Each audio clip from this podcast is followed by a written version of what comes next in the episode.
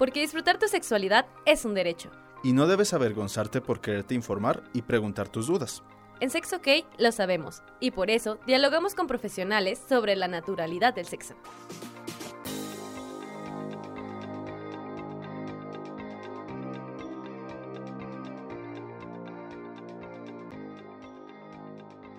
Bienvenidos a su programa Sex OK. El día de hoy hablaremos sobre las enfermedades de transmisión sexual y las infecciones de transmisión sexual. Para esto tenemos al doctor Martín Galaviz. ¿Cómo está, doctor? Muy bien, gracias muy por la invitación. Muy buenos días. Aquí el doctor Galaviz es maestro y es médico ginecólogo. Este es profesor aquí de la Universidad Autónoma de Aguascalientes y el día de hoy pues está con nosotros así, bueno, para tener la plática sobre las enfermedades. Un gusto, nos, nos presentamos aquí pues. nosotros. También está Mike, mi compañero Mike. ¿Cómo estás, Mike? Hola, ¿qué tal, oyentes? Eh, buenos días. Y pues, querida Sarita, qué gusto estar aquí para, para otra emisión, otro programa de, de Sexo OK, aquí con, con el doctor Galaviz. El tema de hoy, enfermedad de transmisión sexual. ¿Qué nos puedes decir de las enfermedades de transmisión sexual, Sarita? Bueno, pues las enfermedades de transmisión sexual son un conjunto de enfermedades infecciosas que se transmiten de una persona a otra a través del contacto sexual. Y hay pues demasiadas. Nosotros hablaremos principal, bueno, de las principales, que son el VPH. El VPH que, pues, este, es una de las infecciones que más se propagan, o eso es lo que nosotros tenemos como entendido. Este, y el 99% de, de los casos son de cáncer en el cuello uterino, que están vinculados a esta infección, ¿no, doctor? Bueno, eh, hablando en general de infecciones y enfermedades de transmisión sexual, tenemos que dejar muy claro dos conceptos que son muy básicos. Infecciones, como tú lo mencionas, son aquellas que se transmiten por un agente infeccioso que se propaga de una persona a otra a través de los mecanismos de un contacto sexual. Cuando hablamos de enfermedades, son aquellas que, derivado de una infección previa, posteriormente viene una enfermedad. Pongo, por ejemplo, una persona tiene una infección, vamos a hablar de virus de papiloma, VPH. Ok, a través de un mecanismo sexual se lo transmite a otra persona. Entonces ahí hablamos de una infección de transmisión sexual. Las personas que ya tienen una infección a lo largo de un tiempo, dependiendo de cada germen, van a desarrollar enfermedades. Por ejemplo, un beso o un contacto con semen o con sus fluidos vaginales puede transmitir el virus de la hepatitis. Entonces es una infección de transmisión sexual que se puede transmitir por besos, por objetos contaminados, con sangre contaminada o con los fluidos propios de una relación sexual. No es exclusivo de la una relación sexual. Pero una persona que ya adquiere un virus de la hepatitis a lo largo de unos meses o años puede tener cáncer hepático o puede tener una cirrosis hepática. Entonces, de una infección de transmisión sexual, al paso del tiempo desarrolla una enfermedad de transmisión sexual, es decir, esa enfermedad por una infección previa. Okay. Hablando de así como la consecuencia de. Entonces estás sujeto a tener una infección para tener una, enfermedad posterior. Cuando hablamos del síndrome de la inmunodeficiencia humana, llamada SIDA, primero una persona adquiere la infección y eso se va a llamar ser cero positivo. Es un portador del virus y a lo largo del tiempo va a desarrollar entonces una inmunodeficiencia. ¿En cuánto tiempo? Es variable de la persona. Que ya se convertirá en la enfermedad. Virus. Entonces ya se vuelve la enfermedad. La infección es el ser portador de VIH y tener SIDA ya es la consecuencia de tener una infección que luego se convierte en enfermedad. En el virus del papiloma, como tú lo mencionabas ahorita, Sarita, es que la persona adquiere el virus del papiloma, una infección, y a lo largo del tiempo un cáncer del cuello de la matriz.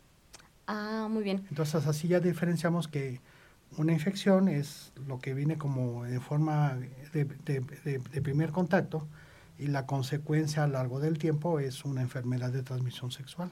Ok, eh, dando seguimiento a nuestra lista de enfermedades, doctor, ¿el VIH actúa de manera similar? Mm. ¿O es ya, ya más complejo?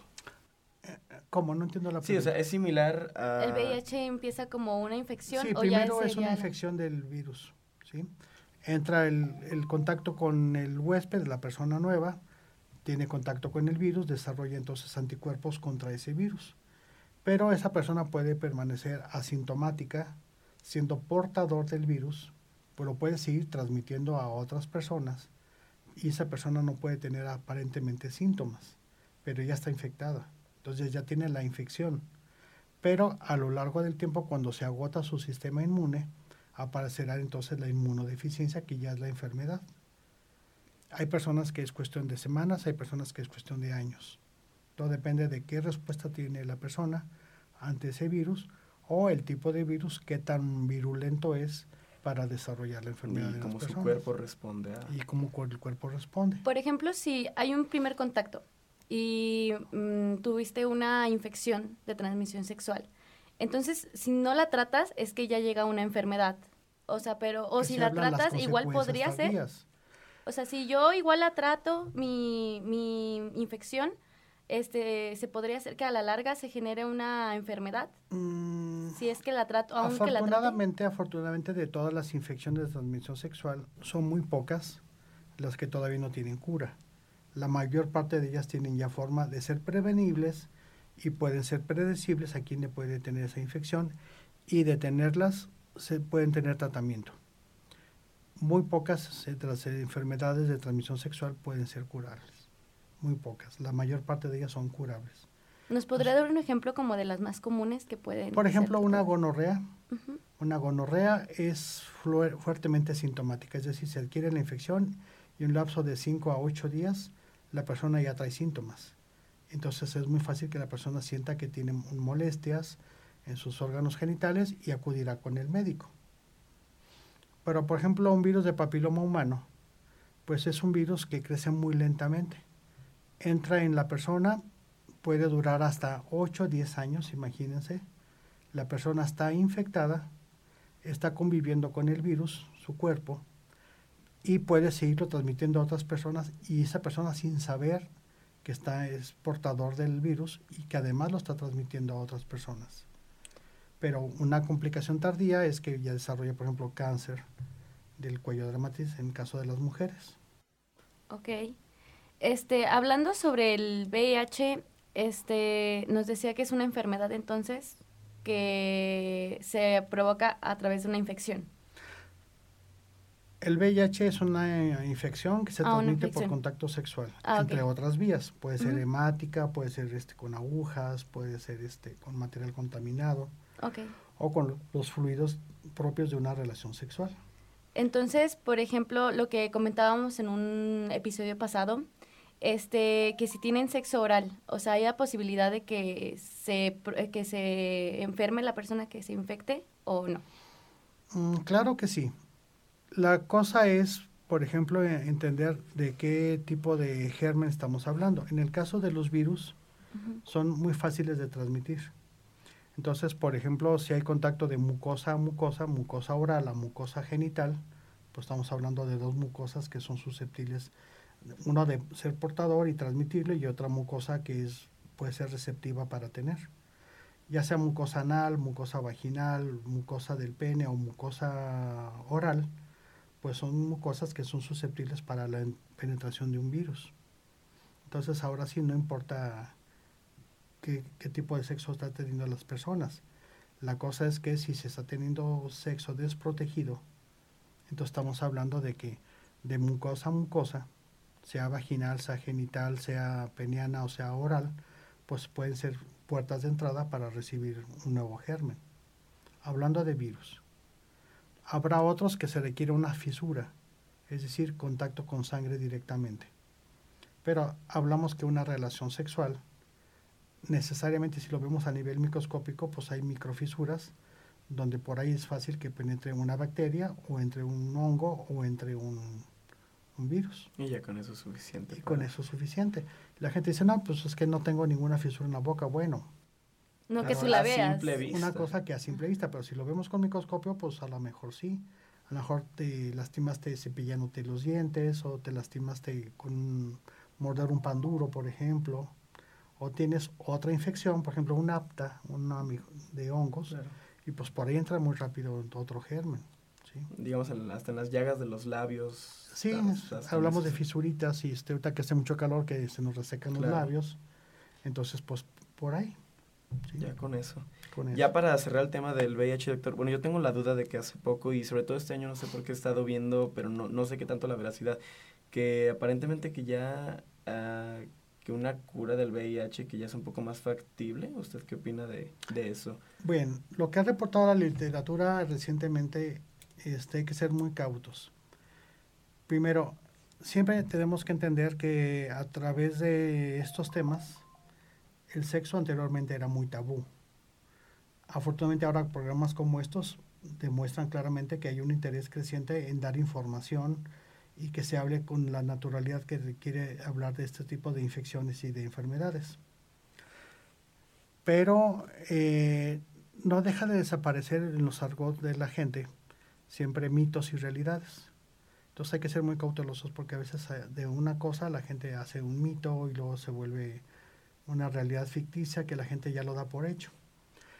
Acerca de la cura del VIH, se ha propuesto que ya estamos muy cercanos a tener ya este, una cura definitiva. Lo que sí sabemos hasta este momento con certeza es que los pacientes que son portadores de VIH, que no han desarrollado todavía SIDA, sino solamente son portadores, todavía no son, son subclínicos, por así decirlo, que no tienen molestias, estos pacientes con los tratamientos actuales se ya se refieren como cero indetectables. Es decir, sabemos que están, enfermos, que están infectados, pero las pruebas que se les hacen para ver cuántos virus tienen en sangre ya salen a niveles indetectables. Y se van a mantener así mientras sigan tomando su tratamiento, su buena alimentación, sus horas de sueño, su buena alimentación, ejercicio, bla, bla, bla.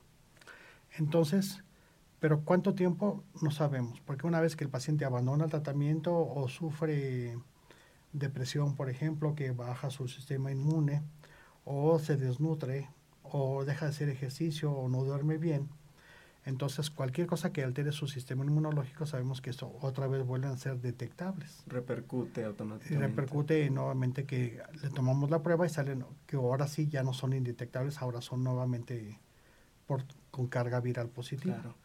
Entonces, entonces no podemos cantar victoria y decir ya se curaron. hay una, entonces más que una cura, pues, se mantienen en control. Es como, por ejemplo, hablar de los diabéticos. Un diabético jamás se va a curar.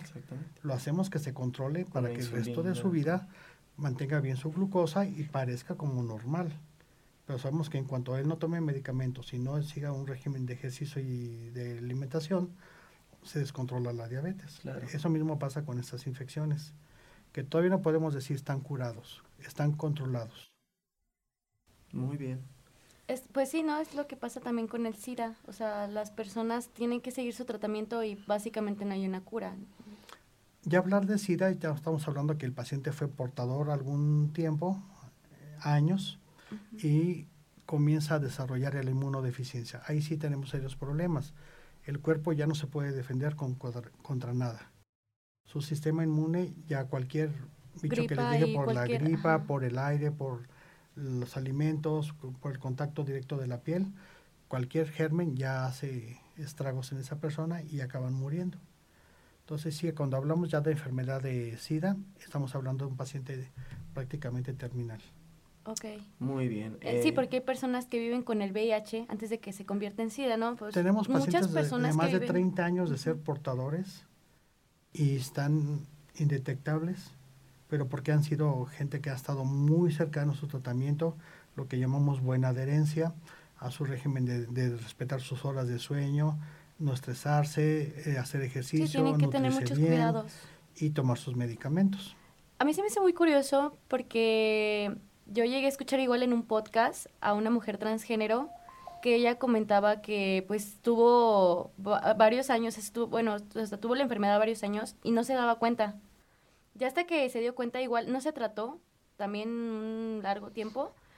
Y ahorita está, obviamente ya está bajo tratamiento y todo, ya se cuida.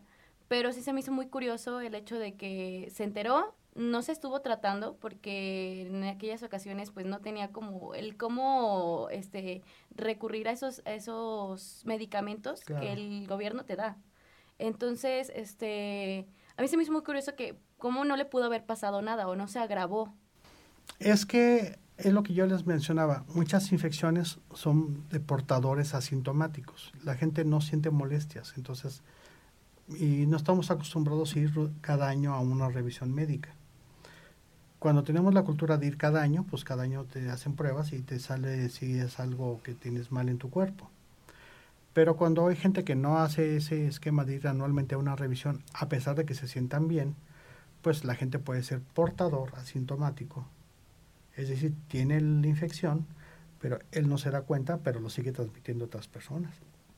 Es, bueno, o sea, por ejemplo, en las mujeres, pues tenemos que hacernos el Papa Nicolau. O sea, bueno, como rutina, ¿no? En los hombres, y, y bueno, me he fijado que también, pues, en muchos lugares, por ejemplo, en la casa del adolescente, pues tienen la prueba de, de VIH gratuita. Entonces, ¿se recomendaría hacerla cada año si es que eres una persona sexualmente activa? Sí, la prueba del VIH tiene este, sus requisitos. Que tengas factores de riesgo, ¿sí? ¿Cuáles son los factores de riesgo? Bueno, practicar este, actividad sexual desprotegida, ¿sí? el tener, compartir agujas con otras personas, el haber recibido sangre recientemente, el haber tenido algún procedimiento quirúrgico y se pueda dudar de si estuvo bien esterilizado el material, llámese ir con un dentista o una cirugía o este o cuando se hacen abortos clandestinos, ¿sí? con personas no bien calificadas. Entonces, pues se duda si el material estuvo bien descontaminado y esterilizado. Sería uno de los requisitos como para hacerse la prueba. Si no hay factores de riesgo, bueno, pues no. Es como ver el día soleado y cargar por un paraguas, pues no. Pero si está nublado, bueno, sí te vas a preparar con un paraguas. Entonces, si hay factor de riesgo, vas a hacerte la prueba para saber si sí o no tienes alguna infección por haber tenido una, uno de los factores que he mencionado. En caso de que saliera que sí, o sea, se daría el tratamiento a la persona y podría, sí, pues, ya hay, sí, ahí ya los protocolos. Una vez que sale la prueba positiva, se analiza cómo es el comportamiento que tiene en esa persona, porque no en todos es igual, cómo se comporta el virus del VIH en esas personas. Hay personas que tienen un nivel de competencia muy bueno inmunológicamente hablando y hacen que baje mucho la carga viral, es decir, número de virus que hay en su sangre. Y hay personas que necesitan un tratamiento de medicamentos para bajar esa carga viral.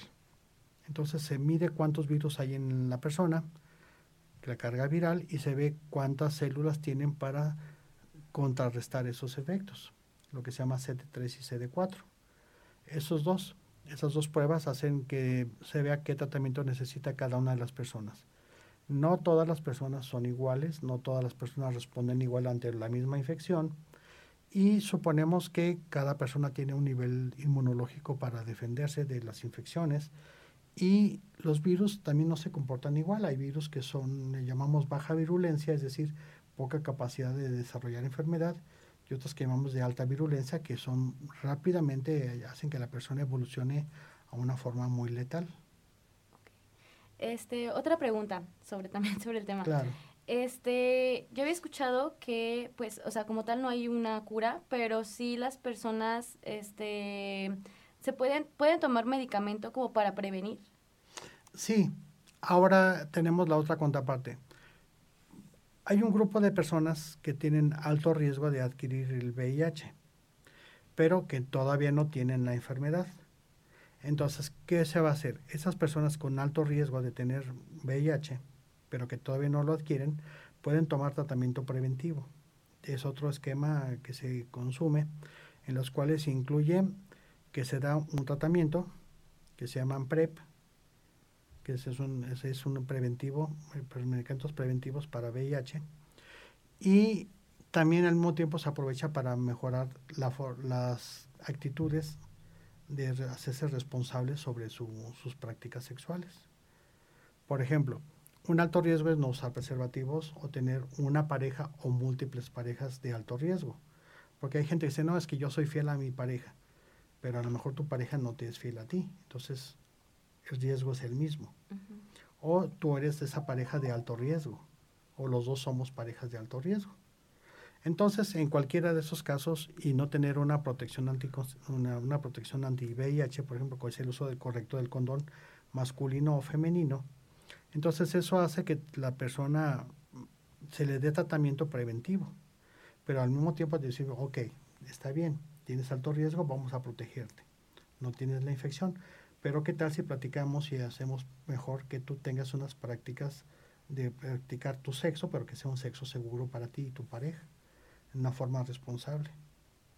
Entonces, parece ser que manejar las actitudes y manejar el tratamiento médico es lo preventivo para las infecciones y en general para todas. No esperarte, ah, ya me infecté, ahora ya tratamiento.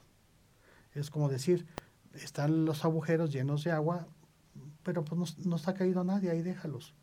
Entonces te vas a esperar hasta que alguien se caiga y se ahogue para tapar entonces esos agujeros de agua, pues claro que no. Entonces es antes, y vemos que hay riesgo de que una persona se caiga y se ahogue, vamos a tapar todos esos agujeros. Y es lo que pretendemos hacer con las nuevas campañas médicas, que no solamente se dé tratamiento para las personas infectadas, sino las que tienen riesgo, darles tratamiento, pero que mejoren su capacidad de actitud, de responsabilizarse en el autocuidado y cuidar a su pareja. Sí, antes, o sea, no llegues ya al problema, y quiera solucionarlo, ¿no? Exacto. es, como el tema del embarazo no deseado. Pues ¿por qué hay embarazos no deseados? Pues porque hubo un sexo desprotegido.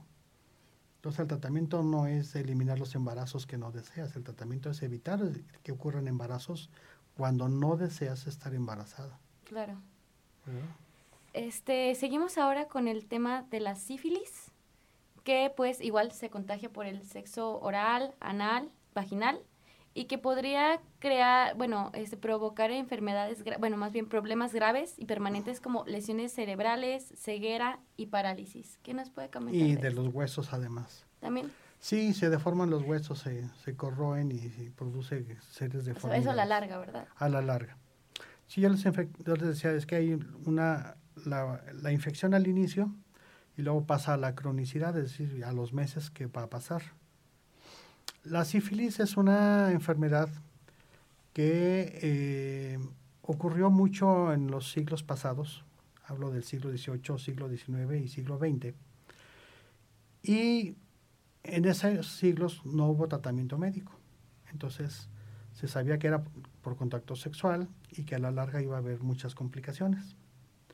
Era motivo de demencia, de locura, era motivo de deformidades de los huesos, era motivo de malformaciones en las mujeres embarazadas que tenían esto y sus niños nacían malformados y había problemas en la piel y había problemas este, de neuropatías.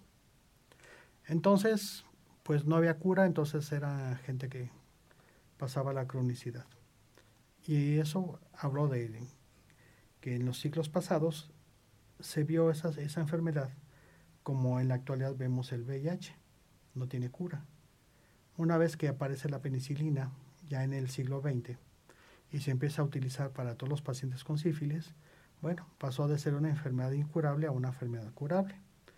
Y pasó como en los reflectores sociales a una enfermedad como ya tiene cura, ya decir tengo sífilis, ah bueno, pues ponte penicilina, y además como solamente es una sola carga de inyección, pues es una sola inyección y pum, se te quita. Entonces ya minimizamos el riesgo. Y cuando, por ejemplo, tú dices de tener sífilis a tener sida, no, pues claro que te asusta más el sida porque eso no tiene cura. Exacto. Entonces, y de hablar de sífilis, ah, no te preocupes, una inyección, pum, se te quita. Sí, pues sí, o sea. Entonces la pues gente dice, ah, pues me puedo seguir infectando, ah, puedo seguir con mis mismas actitudes de, de indolencia ante el, esa irresponsabilidad de la actividad sexual, sabiendo que pues una inyección y ya. Pero cuando hablamos de SIDA o hablamos de VIH, sabemos que no hay tratamiento para cura definitiva hasta este momento. Entonces decimos, ah, caray, eso sí me asusta y a lo, mejor, a lo mejor sí me pongo condón o le exijo a mi pareja que se ponga y si no se lo pone él o ella, pues me lo pongo yo. Sí. O sea, sabes que es un tratamiento, pero no hay cura. Ajá, exacto. Hay, hay, para mantenerlo a raya, pero no para eliminarlo completamente. Hasta ahora las no. Ya cuando lo pase a las enfermedades curables, bueno, pues ya la gente lo va a ver de una forma diferente. Sí, pues el pánico que había cuando... Sí, sí, sí, en los años 80, bueno, fue hasta que, que no, no, podemos tocar nada de un objeto ni hablar cerca donde alguien habló, por ejemplo, un micrófono, porque se me va a infectar. Un teléfono público eran intocables porque se te va a infectar. Y, bueno, es que siempre hay mitos y realidades, ¿se dan cuenta? Cuando hay ignorancia, le tenemos miedo a todo. Ya lo vivimos mm, comercial aparte con la pandemia del Del coronavirus. Mientras no supimos qué onda, pues vivimos como astronautas.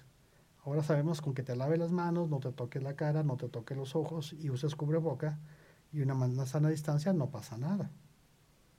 Pero ya tenemos información y ya sabemos esto.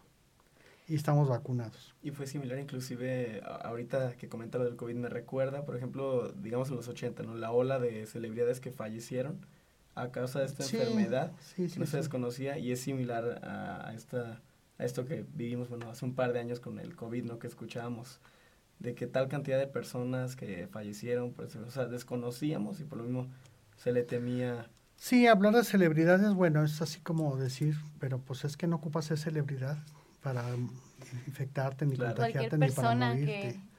Porque le decimos, ah, sí, no, es que luego somos muy clasistas, no clasicistas, clasistas decir, ah, es que a este segmento de población le pasa, ah, sí, que las prostitutas, a los servidores o este o las este ciertas comunidades que tienen cierto tipo de relaciones. No, pues todos, cualquier Cualquiera. persona. todos. De hecho, es lo que hablábamos en los mitos, en nuestro Esos primer son unos de episodio. los mitos, es que sí, o sea, que todos las somos personas piensan que porque... Es porque que yo soy fiel a mi pareja, ok, Ajá.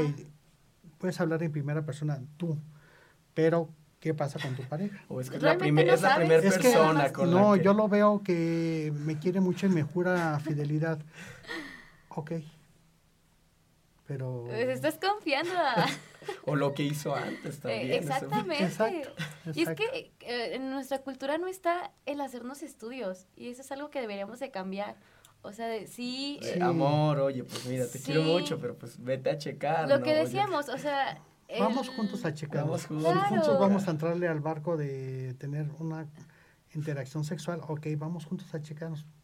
Pues sí, no tiene nada de malo, al contrario, o sea, es, es lo responsablemente... se, mue- se, se muestra el interés, ¿no? Sí, Mutuo No, y es lo justo, pues estamos hay. aportando un disfrute para los dos, pues nos hacemos responsables los dos. Claro. Yo aquí quiero decir, cuando hace rato les mencionaba sobre actitudes, no sé si lo hayan manejado previamente o lo vayan a manejar después, pero es que el- lo actitudinal es tan importante, así como si yo sé que me tengo que lavar las manos antes de comer y después de ir al baño, algo tan simple, pues yo sé que si voy a tener relaciones sexuales me voy a proteger y voy a proteger a la otra persona.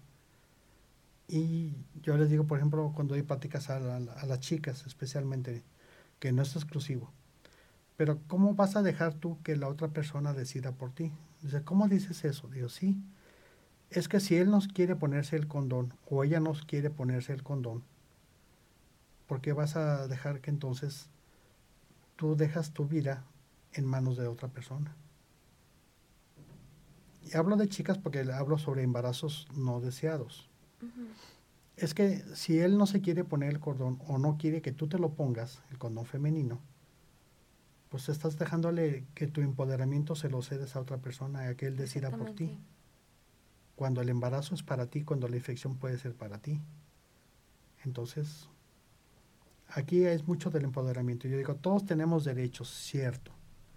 Pero cuando generamos derechos también generamos obligaciones. Porque mi derecho termina cuando comienza el derecho de otra persona. Entonces, donde ya es otra persona, yo tengo la obligación de cuidar a esa persona. Y esa persona tiene la obligación de cuidarme a mí, porque es el límite entre un derecho termina cuando comienza la obligación. Y ese es un equilibrio. Vivimos una sociedad de reglas y tenemos que respetarnos. Y todos valemos igual, todos nos cuidamos igual. Claro. Este... Bueno, hubo, perdón, Sarita, hubo algo que a mí no sé, ahorita me quedó, doctor, de que comentaba que el sífilis, que por ejemplo, en comparación con el VIH, que no se toma tan en serio, pero hay casos de, de- de que pueda una persona, pues ahora sí que, ya que sea muy grave o de plano fallecer por, por el sífilis, o en, no es la, en tan... la actualidad ya no. Lo que sí vemos es que mm, hubo, las sífilis vemos así estadísticamente olas. De repente repunta, sube mucho y luego ya baja. Y otra vez vuelve a subir. Pero tiene mucho que ver con los comportamientos masivos. Por ejemplo, eh, estos tres años de COVID pues, bajaron mucho las infecciones de transmisión sexual porque la gente se Todos estaban en sus casas. por no quererse contagiar con el- un virus de respiratorio, pues la gente no tiene contacto, mucho menos sexual. Pero por ejemplo, ahorita en feria. Pero ya pasó, ya, ya. Sí, o sea. Miren, ¿qué pasó este el año pasado cuando dijeron ya este sí va a haber feria, bla bla bla? No. Se disparó. Cuando vemos las imágenes de, de, la cuenta regresiva para la inauguración de la feria, dicen, es que no cabe un alfiler ahí. con que uno estornude, pues ya estornudó y para que 10 personas alrededor ya estén ahí en, un metro y medio cuadrado, ya a, la redonda ya, infectaste a, varios. Por poner un ejemplo. Y si eso fue respiratorio, ahora ya no quiero imaginar este en conductas sexuales donde no tenemos a veces una concientización de tener ese, esas conductas asertivas, de decir cuándo sí, cuándo no. Entonces, pues eso es muy importante, tener bien empoderados a los hombres y a las mujeres por igual en esta equidad de género que también incluye el, el participar activamente, no dejar que, ah, es que me hizo el amor. Espérate, nadie te hace el amor, tú lo haces. Tú permitiste. Tú lo permites, tú, lo, tú seleccionas. Claro. Es que me escogió de su pareja. Espérate, estás mal. Tú seleccionaste esa pareja que también quiere contigo. Hasta la forma del lenguaje es... Yo es que a veces escucho unas canciones muy poéticas, pero digo que atentados contra el equilibrio del género. Es que te hice mujer. Ah, caray, ¿de cuándo un pene es la varita mágica que convierte a una niña a una mujer? O sea, cuando yo sé que el comportamiento biológico de hormonas y de la evolución biológica, la, genética, ta, ta, ta, actúa. O sea, nadie te hace mujer. Es una evolución biológica, pero un trocito de un cuerpo de un hombre hace mujer a un, de repente a una mujer. Ay, no, por el amor de Dios. Un acto sexual no te hace de la noche a la mañana mujer y dejas de ser niña. O sea, Sé que son figuras poéticas, muy, pero, muy metafóricas. Pero a mí me resulta que tienen un trasfondo de género muy impactante. Es decir, gracias a él me hizo mujer. Bueno, ah, pues es que creencias, ¿no? Antiguas. Sí, son, sí. pero tan antiguas, pero que siguen permeando en la cultura actual. sí, es lo, es lo, malo, todavía siguen escuchándose. O escuchas este, a, a, pacientes que se, cuando les pregunta médicamente uno su, su historial sexual y te dicen, no, es que mi esposo me usa un día a la semana. A ver, ¿cómo que te usa? O sea, si no eres un objeto. Sí, eh, sí, sí, sí. Es cuando la persona se vuelve objeto y el, acto te cosifica. ¿En qué momento te vuelves este, un receptáculo para recibir semen? O sea, dicho de, de una manera así hasta elegante, pero te quedas, pues eso es. Un objeto de satisfacción para el esposo, ¿quién dice? Entonces yo les digo a los hombres que son de corte machista, de cuando la mujer es, es, la vagina es tu masturbador, o sea. Sí, los ven como una muñeca inflable o algo así. Sí, sí, sí. O sea, una es lo que cuando un acto te cosifica. Y eso no, no, no, no, no. La actividad sexual es muy bonita, es un derecho, pero también exige sus obligaciones. Y tiene que haber un equilibrio de género para esto, un empoderamiento de hombres y mujeres para que todos tengamos esto y esta sintonía. Valemos lo mismo, nos responsabilizamos igual. Nada que, es que él me cuida. No, no, no, no, tú te cuidas. Es que yo lo cuido. No, espérate. Que se cuide y tú, y tú ayudas a que se cuiden los dos. Sí, es que el acto sexual es de dos. O sea, los dos tienen que... O de tres o de cuatro, pero que todos participen con la misma responsabilidad. Sí. disfrute por igual y los mismos derechos y las mismas obligaciones para todos. sí, justamente. Bueno, ya nos había hablado un poquito sobre la gonorrea, ya lo había mencionado. Este, ¿es verdad que la, la bacteria causante de la gonorrea ha desarrollado una resistencia a los medicamentos que pues ahorita podría provocar que ya no haya una opción médica para combatirla? Fíjense que todos los microorganismos, todos los microorganismos que causan infecciones, a lo largo desarrollan esa resistencia, todos. Entonces es una respuesta natural que tienen los organismos para adaptarse. Lo tenemos los seres humanos. Así como cambiar del color de la piel de acuerdo a la adaptación por el sol, por la radiación, es una respuesta natural. Para volvernos resistentes a la luz del sol tenemos que oscurecer la piel. Eso es un ejemplo. Entonces, cuando tenemos nosotros la llegada de una sustancia, desarrollamos resistencia para esa sustancia a lo largo del tiempo. Y los microorganismos tienen esa capacidad Entonces, tenemos que estar este, siempre innovando con qué medicamento, con qué antibiótico, con qué antiviral, con qué antimicótico eh, o con qué antiparasitario vamos a controlar esto y estamos siempre los médicos a la información más última para evitar estas resistencias. Pero es algo que se da en la mayor parte de los microbios. No es exclusivo de la, de la gonorrea, entonces. No, que no se es esté exclusivo. fortificando. O sea, es cualquier infección, cualquier... Miren, por ejemplo, el coronavirus no es un virus nuevo, es un virus que ha existido desde mucho tiempo atrás. Yo cuando estudié medicina este, hace muchos años, hace más de 30, veíamos que el coronavirus era causante de diarreas y neumonías. Pero si lo veíamos cada cuando, uy, no, entre miles de casos era una neumonía por, o una diarrea por estos coronavirus. Era más frecuente tener por amibas una diarrea que, o una Klebsiella o una Enterobacter que tener, por ejemplo, coronavirus. Pero ¿qué pasó? Pues mutó el virus. Alguien se Muta un normalmente murciélago y mutó. Mutó el virus y los medicamentos, pues no sabemos con cuál, porque ahora que muta este virus, ahora con qué antibiótico le vamos a dar. Claro. Entonces esto fue por eso que se, se propaga- aparte que se propagó muy rápido y aparte que fuimos como humanidad muy irresponsables en difundir la infección. Como que todo se juntó para que, Sí, todo se juntó. para que diera además invierno, que se más lo respiratorio, la gente se descuida un poco. No lo tomaban en serio, inclusive al inicio. Al inicio no se como- pensó que esto pudiera ser una Claro. pandemia. ¿Nos podría hablar un poco sobre la, cami- la clamidia, doctor? La clamidia. La clamidia es otra bacteria muy simpática, simpática porque es muy de, de con- con- connotación sexual. Y esta, el problema que tiene es que de las enfermedades que da a largo plazo es esterilidad en hombres y mujeres. Ataca a los dos. Ataca a los dos. Ok. ¿sí? Y al inicio puede ser que no dé molestias la clamidia. O puede ser que la mujer diga, ay, tengo como más flujito, más este, un poco de ardor, un poco de comezón, o cambió el olor de la secreción vaginal. Pero pues dice, "Ah, ya, ya se me pasó, pasó una semana y ya. Pero pasa esta bacteria y ya no está en la vagina, sino que sube a través del... O sea, de- silenciosa la... silenciosa y ya llega hasta las trompas, tapa las trompas y la mujer queda estéril.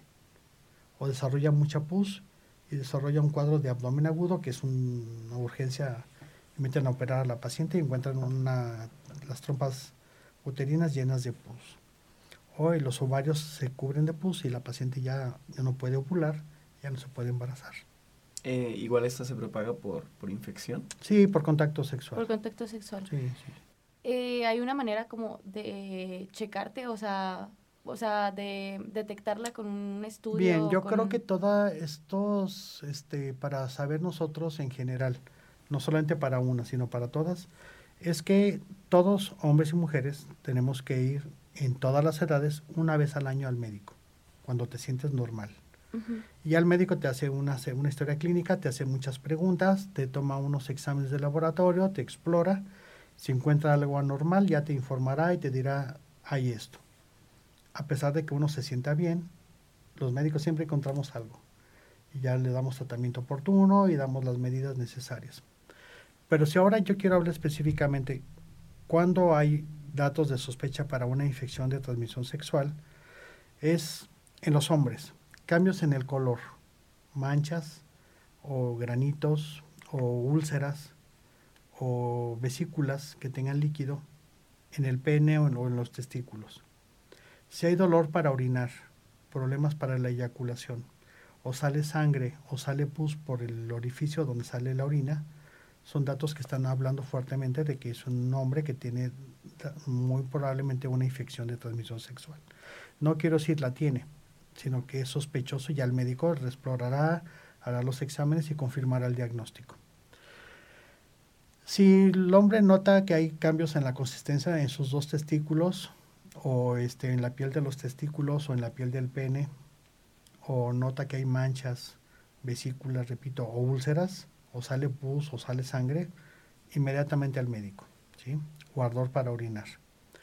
En el caso de las mujeres, en el caso de las mujeres, si cambia el olor del, de su vulva, La mujer percibe pues hasta la misma ropa interior, dice, ay, huele diferente, huele más fuerte, o huele francamente un olor a pescado descompuesto, o cualquier cambio en la composición del olor, o que mancha la ropa interior, o tiene descargas. La descarga de la vagina sana es como clara de huevo, es acuosa, ligeramente viscosa. Y cada mujer conoce qué cantidad es normal en cada una de ellas, no es igual en todas. Pero cuando dice tengo más flujo de lo normal, o huele mal, o cambió el color, o la consistencia es más pegajosa o francamente purulenta, o tiene sangre, aguas, ahí algo anda mal. Si nota ella, como no, no es fácilmente verse la vulva ni la vagina, pero si se toca algún granito, alguna bolita en su introito vaginal o en sus labios, es motivo también para ir con el médico. Ardor para orinar o salida de sangre en la orina o sangrado genital. Y pues cada seis meses hacerse una inspección genital no está por demás. Sí, sí, o sea, a mí se me hace muy curioso que también muchas mujeres, o sea, sí, muchas jóvenes, muchas adolescentes, no se exploran. O sea, y creo que es muy necesario el tú explorarte, el tú conocer, o sea, agarra un espejo, conócete Verte, claro, no tiene nada de malo. Sí, y como que todavía existe ese tabú, ¿no? Como de, ay, no, es que cómo lo voy a hacer y no sé qué. Pero es, es muy normal, es sano y también es, pues, conocerte a ti mismo, o sea, para, sí. Es lo mismo que si estuviéramos hablando de, de los problemas de la glándula mamaria, de los senos, es justamente, pues tócalos, velos, vételos en un espejo, tócate, explora. Eso se tiene que hacer cada mes, cada mujer lo tiene que hacer cada mes en sus senos.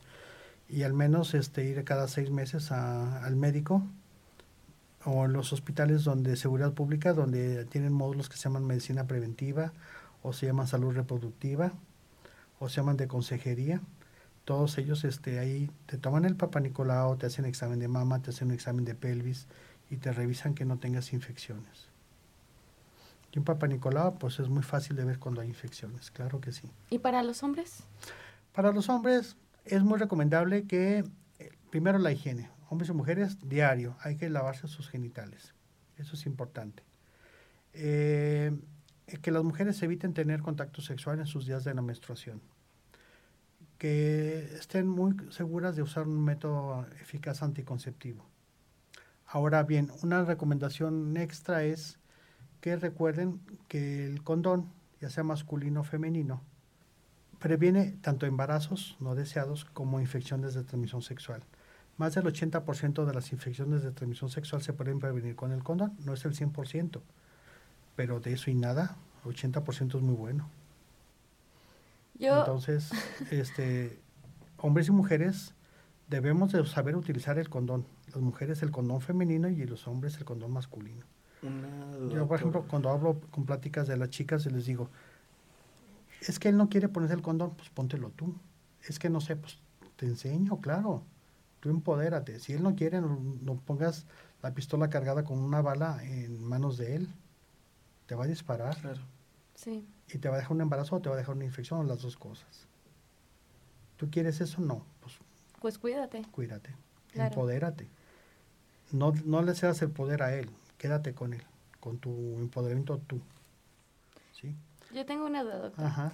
Ahorita lo que mencionó de no tener relaciones en el periodo menstrual, es que hemos visto también que, por ejemplo, es un tabú, pero este, estaba entre los mitos y también leímos que era bueno porque sirve como un lubricante natural. Y aparte de que, pues... Ahora sí vamos a ver, depende de qué tipo de pareja estemos hablando. Cuando son parejas bien comprometidas, que son de mutua correspondencia en la monogamia, y digo mutuamente porque no solamente es que yo sea fiel a una persona, sino cuando la otra persona no te es fiel. Ahí cambian las cosas. Cuando son dos personas que están bien comprometidas y que hay una correspondencia en ese compromiso, ok, estoy de acuerdo. Pero recordemos que el cuello de la matriz está abierto para que salga el flujo menstrual pero también está abierto para que pueda, en forma ascendente, los bichos que están en la vagina van a pasar al interior del útero. Sí. Entonces, bueno, pues ahora sí vamos a ver cuál es la regla del juego. Una pareja bien comprometida, estoy de acuerdo. Pero cuando no son parejas bien comprometidas y que mutuamente se correspondan, Y es lo que decíamos, o sea, ¿cómo saberlo? O sea, es No lo confiar. Ahora, y- todos tenemos una historia atrás, entonces claro. Eh, se hizo un juego estadístico en cuestión del caldo de bacterias que se tienen eh, normalmente en una vagina y en un pene. Entonces se vio que cada vez que hay una relación sexual no protegida, es decir, sin uso de condón en, ninguno de los dos, equivale a haberte acostado con 32 personas en cuanto al en cuanto al número de bacterias que puedes contagiar. Entonces, de tus últimas 32 contactos sexuales lo vas a depositar en una persona. En una Entonces, persona. a mí eso me parece espeluznante. Sí. Y con el cuello abierto en la menstruación, No, pues peor. Sí, por sí, eso hay que justamente. tener mucho cuidado. Muy bien. ¿Quisieras Pues, agregar algo más, Mike? entonces, eh, bueno, yo nada más tenía una última duda, doctor. Ahorita que comenta de que quedaba un 20% de enfermedades que comentaba que se pueden eh, contagiar y ya sin el uso de condón. ¿Cuáles serían esas que de plano el condón no, no protege? Es que durante la relación sexual ha- hay un jueguito previo a la relación sexual y, y post relación sexual. Ujú. Entonces, el condón se va a utilizar únicamente al momento de la, la penetración. penetración.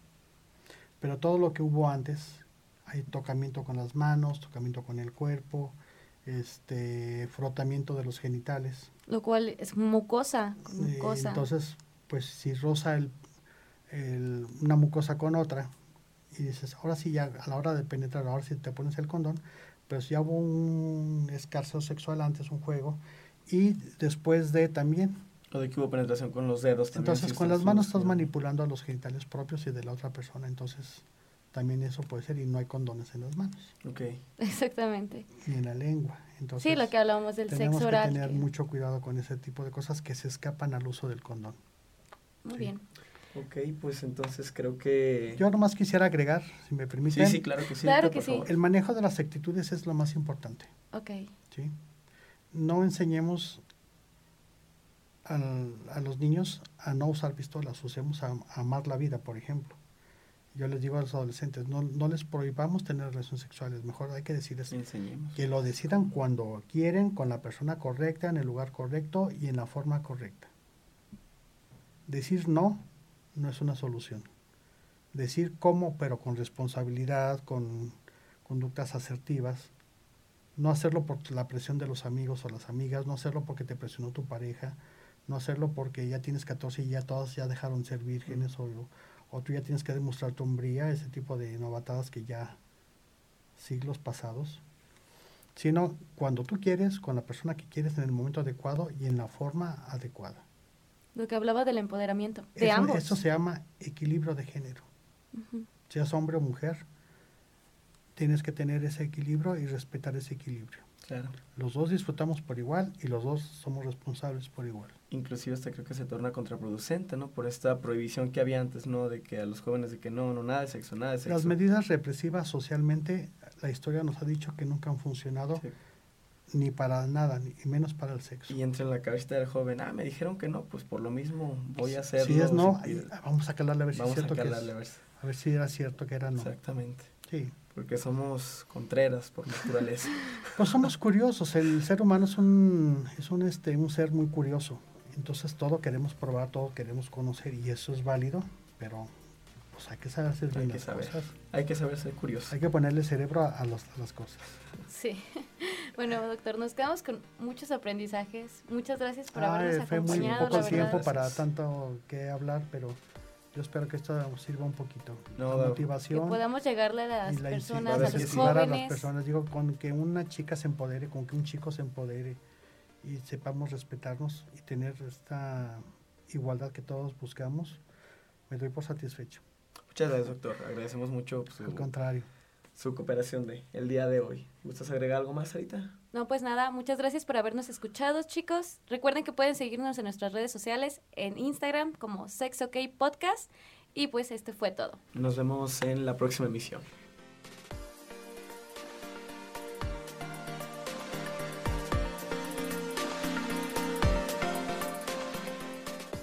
Por hoy, las dudas quedaron resueltas. Escúchanos en el próximo episodio y recuerda, Cuidarte, informarte y protegerte.